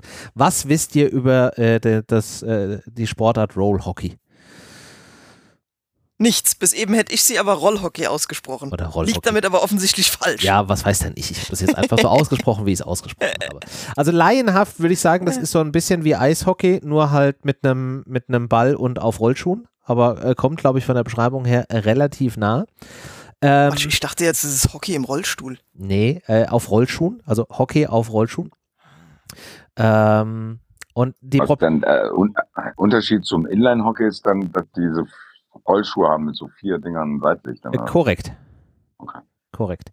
Ähm, genau. Und äh, Thema dabei ist, es findet jetzt äh, zeitnah eine, eine Weltmeisterschaft in Argentinien statt und Schwierigkeit dabei für das deutsche Nationalteam ist, ist, dass das keine äh, olympische Disziplin ist und damit auch nicht gefördert wird. Das heißt, die Spielerinnen und Spieler in diesen Mannschaften müssen halt alles selbst bezahlen. Das heißt, Equipment, ähm, Reise, Unterkunft hast du nicht gesehen und allein für ja, Equipment gehen da schon ähm, irgendwas zwischen ein paar hundert und ein paar tausend Euro drauf und dann kannst du dir vorstellen, ähm, was du dann noch für die Reise und so weiter draufbringen musst. Die jetzt aber auch keine schlechten Spieler sind. Also die deutsche, die Herrenmannschaft hat sich bei der letzten WM, ist hier nur ganz knapp am dritten Platz vorbei geschrammt und die Damenmannschaft hat es immerhin bei der letzten WM auf äh, Platz drei geschafft. Und ähm, um vielleicht doch noch eine Chance zu haben, an der bald stattfindenden WM in Argentinien teilzunehmen, gibt es mit Unterstützung von Toyota dort eine Crowdfunding-Maßnahme. Ähm, das ganz Schöne und auch das äh, vielleicht auch Negative dabei gleichzeitig ist, dass diese Crowdfunding-Aktion nur dann zum Tragen kommt, wenn auch wirklich ähm, der Spendenbetrag von 11.000 Euro, der dort ähm, benötigt wird, ähm, zusammenkommt. Das heißt, wenn die Kohle zusammenkommt und ihr da irgendwie unterstützt, dann wird euch das Geld vom Konto abgezogen und die Mannschaft profitiert davon. Werden die 11.000 nicht erreicht, bekommt ihr die Kohle wieder und die ähm, Nationalmannschaft guckt halt einfach in die Röhre. Das Schöne dabei ist allerdings auch, es ist jetzt nicht nur einfach, ihr könnt dort Geld spenden, sondern es gibt dort auch so eine Kombination zwischen ich gebe Geld und krieg halt irgendwie Prämien zurück, wie halt zum Beispiel, weiß ich nicht, ein äh, Probierpaket Müsli oder es gibt von der Mannschaft eine Videobotschaft etc. Also da gibt es so verschiedene Dinge, die ihr euch raussuchen könnt. Ich fand das eine ganz coole Aktion, da vielleicht auch mal noch eine andere Sportart ähm, zu unterstützen. Wir verlinken euch ähm, die Aktion in den Shownotes und abhängig von dem Betrag, ich glaube ab 10 Euro geht es los, wenn ihr da unterstützt, äh, verdoppelt Toyota seinerseits diesen Betrag auch nochmal. Also man muss gar nicht so viel aufwenden, um da ein bisschen mehr rauszuholen. Und vielleicht ist es für den einen oder anderen ganz auch interessant. Die haben auch ein sehr schönes Promotion-Video dort äh, auf der Seite drauf. Dann könnt ihr euch nochmal mit der Sportart ähm, auseinandersetzen. Fand ich eine schöne Geschichte, deswegen hier mal noch als äh, gute Tat der Woche mal wieder ein kleiner Aufruf an euch da draußen. So, und dann würde ich sagen, gucken wir mal noch auf unsere Empfehlungen. Und da muss ich jetzt auch den Jingle wieder aussuchen, den habe ich so lange nicht gespielt. Der ist. Eigentlich kannst du, was ich geschickt habe, Ja. auch in diese äh, Kategorie machen. Dann lassen wir es in dieser äh, Kategorie. Äh, ähm, wenn ich das richtig verstanden habe, ist es etwas, wofür man gar kein Geld ausgeben muss, aber sehr viel Unterstützung oder sehr viel, eine sehr große gute Tat machen kann. Es geht nämlich, glaube ich, um ähm, Die Abfahrt hier, von Peter Feldmann. ja, hervorragend. Damit ist alles gesagt. Unterstützt diese Aktion. Kann ich da als äh, nicht in Frankfurt gemeldeter Mensch teilnehmen? Wahrscheinlich nicht. Nein, aber Schade. die Besonderheit ist tatsächlich, du musst äh, auch kein deutscher Staatsbürger sein, sondern du musst, glaube ich, nur mindestens sechs Monate in Frankfurt gemeldet sein. Das wissen, glaube ich, nicht so viele. Also es kann jeder Frankfurter, der hier schon länger ist, wählen. Und äh, es sind, glaube ich, irgendwie 155.000 Leute werden benötigt, äh, damit das passiert. Ehrlich gesagt glaube ich, dass alle sich einig sind, dass das passieren muss. Und ich hoffe sehr, dass viele das machen. Man kann entweder natürlich klassisch ganz normal zur Wahlurne gehen. Wer schon weiß, dass er dann vielleicht am 5.11. feiern geht, kann halt auch Briefwahl beantragen. Das ist auch, glaube ich, der Link, den ich hier äh, dir geschickt habe und der in den Shownotes ist. Also, meine lieben Freunde, Peter muss weg.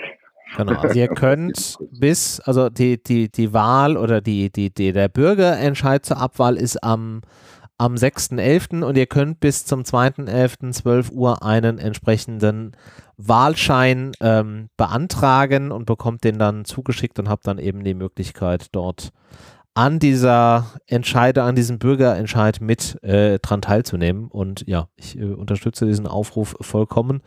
Jeder, der in Frankfurt wohnt und die Möglichkeit hat, daran teilzunehmen, sollte das auch tun, weil das, was da gerade halt einfach abläuft, beziehungsweise in den letzten Wochen, Monaten ähm, abgelaufen ist, das geht halt, wie man so schön sagt, auf keine Kuhhaut mehr. Also, ne?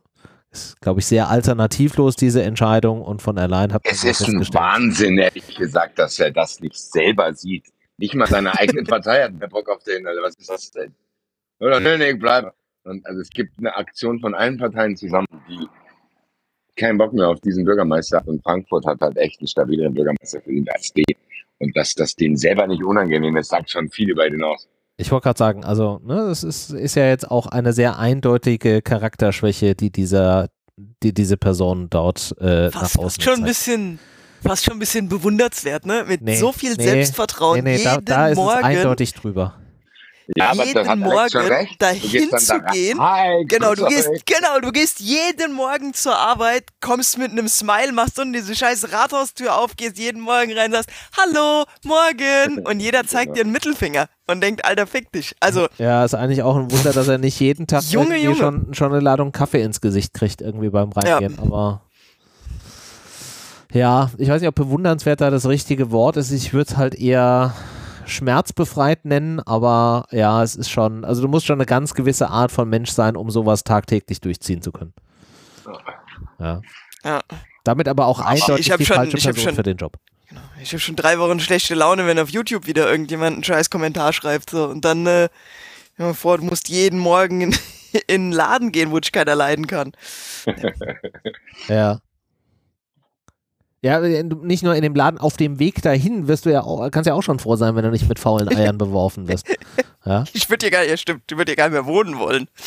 Ich wollte gerade sagen, also ich würde äh, Deutschland verlassen, wenn ich hier wäre, ehrlich gesagt. Ja. ja. Wenn deine eigene Partei hat keinen Bock mehr auf dich, ne, das ist mir egal, ich bleibe hier noch zwei Jahre, ist doch geil. Ja, ja. Und der, der steht einfach morgens vor dem Spiegel und denkt sich, was wollen die denn? Ich habe doch gerade die Euroleague gewonnen. Warum sind die alle ja. so? Ja. Das stimmt denen nicht. Warum steht mein Pokal nicht auf meinem Schreibtisch? Hallo, wo ist denn der? Ja, das ist schon ein bisschen, schon äh, auf der einen Seite irgendwie sehr strange, aber auf der anderen Seite auch so ein bisschen lustig vielleicht. Aber auch nur dann lustig, wenn dieser Bürgerentscheid halt eben entsprechend positiv ausfällt, was halt aber auch wieder eigentlich die absolute Absurdität ist, wie du richtig gesagt hast, Basti. Eigentlich müsste es A selbst erkennen und B, was da halt jetzt auch wieder an Steuergeldern verbrannt wird, einfach nur um diesen Bürgerentscheid da jetzt durchzuziehen. Also ist ja auch nicht so, dass jetzt irgendwie die Stadt Frankfurt unendlich viel Geld in der Kasse hätte und nicht mehr wüsste, wo sie die Geldbündel noch irgendwie hinstecken könnte. Ja, auch dieser Rücktritt vom Rücktritt und dieses schmierige Labern im Flugzeug, wie Auftritt bei Eintracht. Und ich war ja bei der Mitgliederversammlung von Eintracht da hat Axel Hellmann sich auch nochmal wirklich sehr, sehr klar positioniert, was das betrifft. Und ich glaube nicht, dass der das macht, wenn da nicht auch hinter den Kulissen noch mehr Bullshit passiert ist. Ich habe da auch so ein paar Leute, die da ein bisschen näher dran sind, die mir gesagt haben, dass teilweise sogar diese ganze Autokorso irgendwie auf der Kippe stand, weil die Eintracht ihn halt nicht offiziell eingeladen hat und der probiert hat, das so ein bisschen zu torpedieren. Und dass das so stattgefunden hat, wie es stattgefunden hat, haben wir nicht ihm zu verdanken, sondern halt wirklich engagierten Leuten aus der Frankfurter äh, Stadtgesellschaft, die da andere Posten bekleiden. Also ja, das, typ, ich, das äh, tatsächlich auch gehört, dass er sogar wollte, dass es in Bussen stattfindet. Ja, und die wollten das irgendwie begrenzen und so von der Zeit auch und was weiß ich was. Also er hat alles getan, damit das für die Eintracht nicht so angenehm ist, wie es eigentlich hätte sein sollen. Weil, Bruder, Alter, die Eintracht holt den Europapokal, was alles andere als selbstverständlich ist. Man weiß, was dieser Stadt das bedeutet. Das hat man beim Pokal gesehen. Ja. Wenn dir dann nichts Besseres einfällt, als denen aus irgendwelchen Ego- und Kränkungsgründen da irgendwelche offiziellen Steine in den Weg legen zu wollen, das ist schon, also ehrlich gesagt, klar, mach was du denkst, aber dann bist du halt für dieses Amt zumindest nicht geeignet, äh, wenn du da so drauf bist, wie wir es hier auch gerade schon skizziert haben. Also, ja. das, also das ist ja auch beispiellos, dass Parteien sich zusammentun, obwohl die sich eigentlich ständig bekriegen Und die eigene Partei macht dort mit, um jemanden aus seiner Partei, der Bürgermeister ist, loszuwerden. Und das interessiert ihn trotzdem nicht. Das sagt schon wirklich viel aus. ja, also die, Vari die Variante, dass und der Parteien. äußert sich ja auch gar nicht so. Ja, Der äußert sich ja zu den ganzen Sachen nicht, sondern denkt halt irgendwie, er kommt damit durch und ignoriert, oh ja, das ist ja alles blöd. Ja, keine Ahnung. Ja, ja, ist schon strange. Ja, also klarer Aufruf an euch da draußen, wenn ihr in Frankfurt gemeldet seid und äh, länger als sechs Monate und damit die Möglichkeit habt, an diesem, an diesem Bürgerentscheid mit teilzunehmen, unabhängig davon, ob ihr deutsche Staatsbürger seid oder nicht, dann organisiert euch einen Wahlschein, äh, geht ins Wahllokal, dies, das und äh, sorgt damit, dass hier eine sinnvolle Entscheidung für die Bewohnerinnen und Bewohner von Frankfurt getroffen wird. Yes. Yes. So, dann jetzt noch Empfehlung. Warte mal, ich hau mal den äh, Jingle raus. Die Frau Alex hat dann nämlich noch was eingetragen. Und jetzt kommen die Empfehlungen von und mit René, Basti, Marvin und Dennis.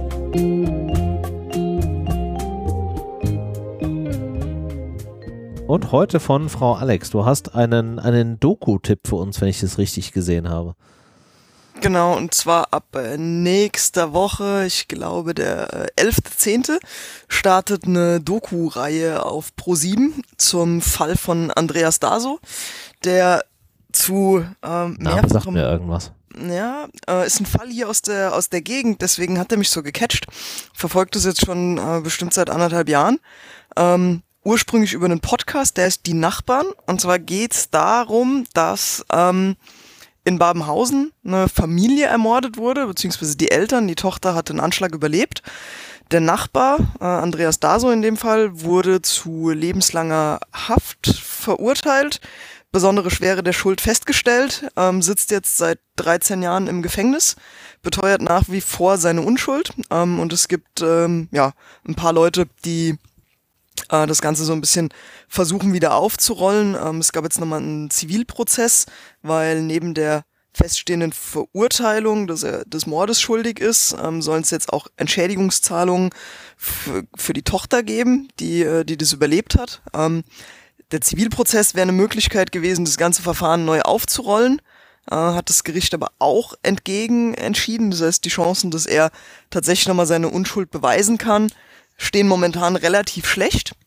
Ähm, aber die äh, Lynn und Leo vom Podcast Mod of X ähm, haben das Ganze echt gut aufgearbeitet und auch mal so diese ganze Indizienkette, die damals ähm, herbeigezogen wurde, ähm, um das Ganze zu bewerten, auseinandergenommen und ähm, sind auch mal alternativen Spuren so ein bisschen ähm, auf den auf den Weg gegangen. Und wie gesagt, das Ganze spielt halt hier in Babenhausen um die Ecke, hat auch ein paar äh, Verlinkungen immer wieder zur, zur Frankfurter Szene. Ähm, also ist, ich find's super spannend. Ähm, und wie gesagt, ab nächster Woche gibt's eine Doku auf Pro7. Der Podcast dazu, die Nachbarn, lohnt sich auf jeden Fall zu hören. Ich nehme an, dass die äh, Doku ähnlich gut wird. Okay. Weißt du, ob man das dann nur tatsächlich im linearen Fernsehen sehen kann oder gibt es da auch so eine Art Mediathek? Ich weiß es gar nicht. Ich habe mich mit Ja, seit äh, ich 48.000 glaub, genau. Jahren nicht mehr beschäftigt. Ehrlich gesagt, ProSieben ich hat- auch gerade irgendwie angestrengt, weil ich dachte, ich würde es voll gerne sehen, aber ich weiß gar nicht mehr, wie man normales Fernsehen anschaut. Jo Join. Join. Join ist da die, die Waffe der Wahl, genau. Ist aber doch auch so ein Ding, wo Sat.1 du wieder eigene Abo abschließen musst, oder? Nee, musst du, musst du nicht. Ähm, du kannst ein Abo abschließen und kannst darüber dann Bezahlinhalte sehen. Ähm, aber wenn du Sachen, die im TV gelaufen sind, gucken willst, quasi Mediathek ähnlich, dann äh, kannst du das kostenlos tun. Sehr gut. Ich würde Genau. aber. wenn ihr aber keine zusätzliche App installieren wollt, ums zu sehen, hört euch den Podcast Die Nachbarn an. Staffel 1, Staffel 2 läuft aktuell. Gibt's jeden Montag eine neue Folge. Ähm, und Staffel 2 beschäftigt sich hauptsächlich mit neuen Spuren, die so ein bisschen ins äh, Rockermilieu reingehen oder Voll, auch ins. Prost ah, spannend. Prostitutionsmilieu. Ähm, das Ganze ist halt auch, also ich finde es echt mega spannend, weil das Ganze zurückgeht in eine Zeit, wo es gerade in Hessen einen riesen Justizskandal auch gab. Ähm, und da auch ja, Leuten unterstellt wurde, äh, nicht ganz objektiv zu sein und geschmiert zu sein. Und das sowohl bei der Polizei als auch äh, in äh, verschiedenen Justizämtern. Also ich find's mega spannend. Ähm, Podcast auf jeden Fall, Premium-Empfehlung. Ähm, ja, wer Join haben möchte oder noch lineares Fernsehen guckt, Oder auch nicht. 11.10. Ja, Genau. also wer, wer heute noch lineares Fernsehen guckt, da weiß ich nicht, ob der hier zuhört, aber nun gut. Der spricht hier sogar. Die. Ach, Alex. Ich guck den Tatort immer noch sonntags um Viertel nach acht. Ach, auch, noch, auch noch das. Auch noch das. Ich weiß es nicht. Gut, also ich verlinke mal sowohl den Hinweis auf die ähm, äh, auf die Doku in bei Pro7 als auch auf den Podcast die Nachba äh, Nachbarn und dann äh, könnt ihr ja da einfach mal äh, reinklicken dazu.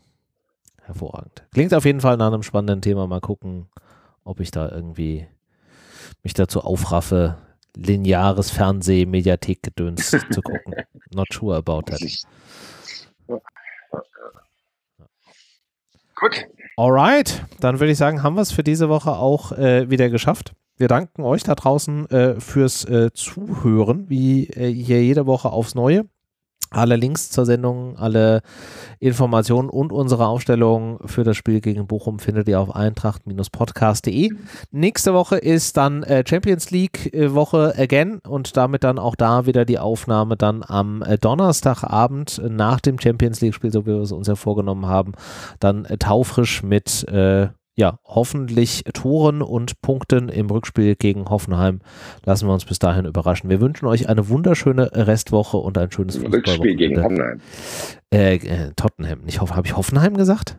Ja. Ah, ich bin äh, geistig, glaube ich, für heute durch. äh, noch ein Grund mehr, diesen Podcast hier zu beenden. Wir wünschen euch eine schöne Restwoche, ein schönes Fußballwochenende. Bis dahin, macht's gut.